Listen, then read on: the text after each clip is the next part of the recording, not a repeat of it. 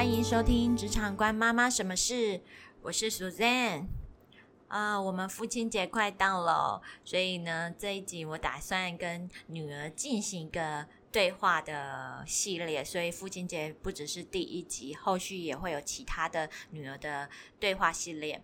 那这一集呢，我们会一起来讨论父亲对我们的影响，然后有小孩的家长呢，可以听到我跟女儿。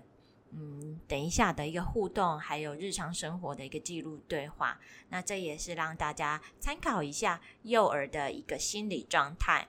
那现在呢，我们先欢迎我们现场的这位小来宾来做一个自我介绍。好，请开始。大家好，我叫菲比，你今年几岁？五岁。好，谢谢菲比的自我介绍。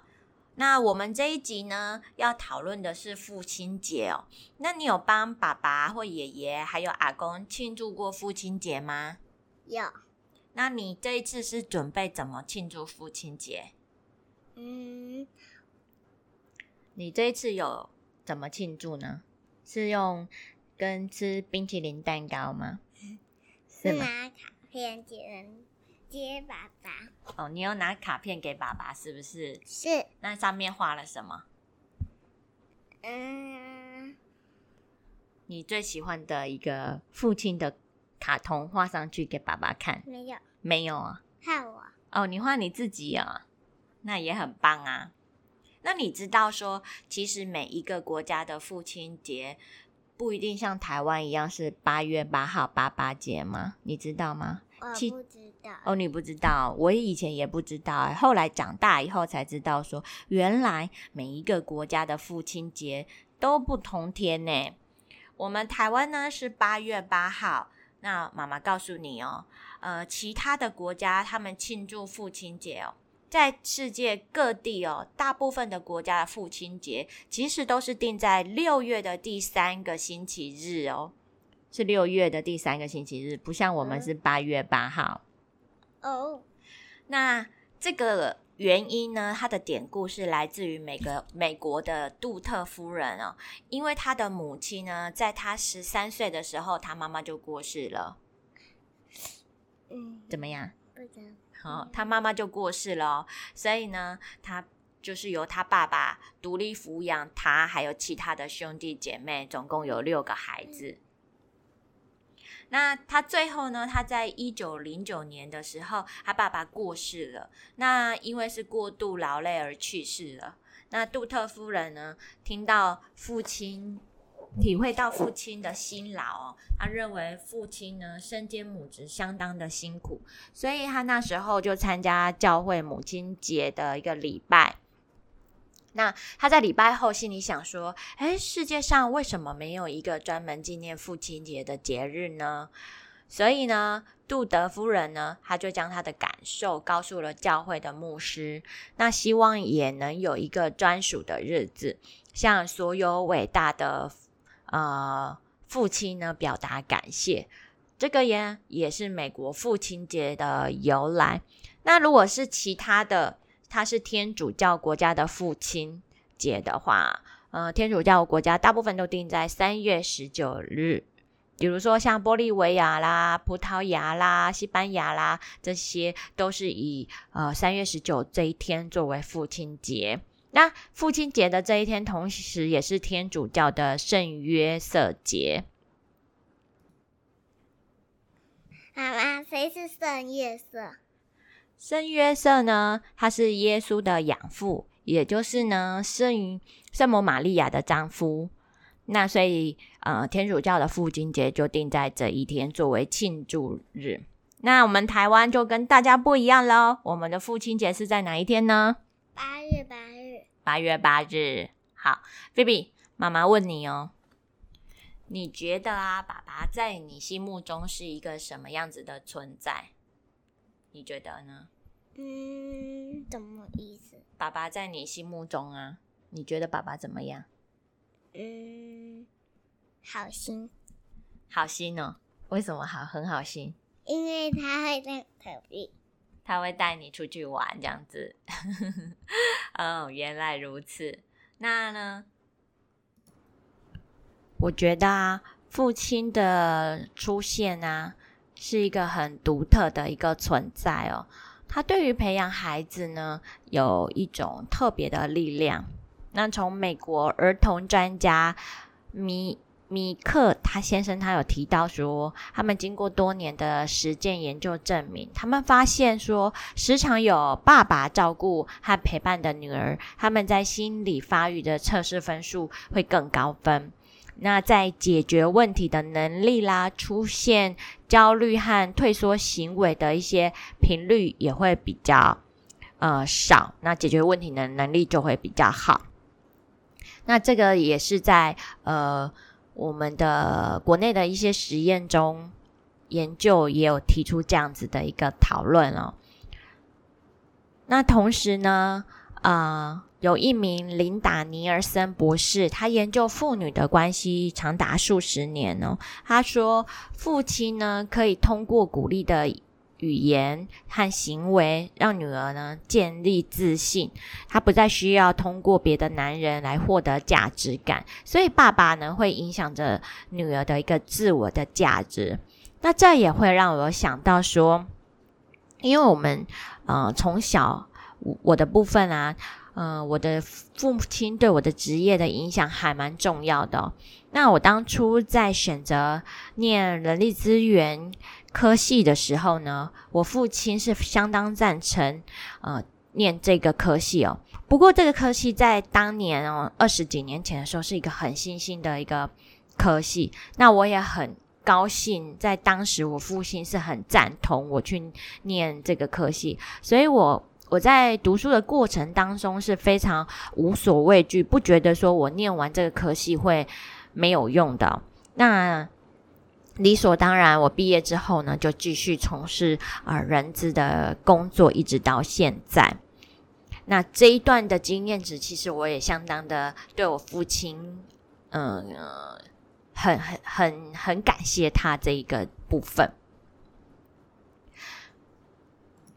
所以呢，我的自信心的一个建立哈，从小我觉得父亲的陪伴的这一段的历程，嗯，是真的能够蛮能够建立我在这方面的一个自信感和高的高度的自我价值感。再来呢，加拿大学者丹尼尔派克特他认为呢，父亲跟孩子之间的一个主要呃的。互动方式是透过肢体的游戏。那在我们家呢，呃，我们家爸爸就是也是比较是属于这种动态式的互动。那我呢，则是比较属于照顾型跟静态式的互动为主。所以爸爸就负责带孩子呃去外面的公园玩啊，动态式的那种。比如说，呃，打球啦等等。那我呢，就比较是静态式，可能带孩子从事美劳啦、做家务啦这样子的一个互动形式比较多。那所以，我们两个人在家里扮演的角色，对孩子来讲就有一个很不一样的存在。然后啊，我最近。嗯，读完一本叫做《教养方程式》的一本书哦。这本书的副标题就有提到说，你父母亲的一个角色会决定孩子如何出色。那这本书我是觉得蛮有趣的哦，因为它是不是一般的教养书？呃，这个是由哈佛经济学者。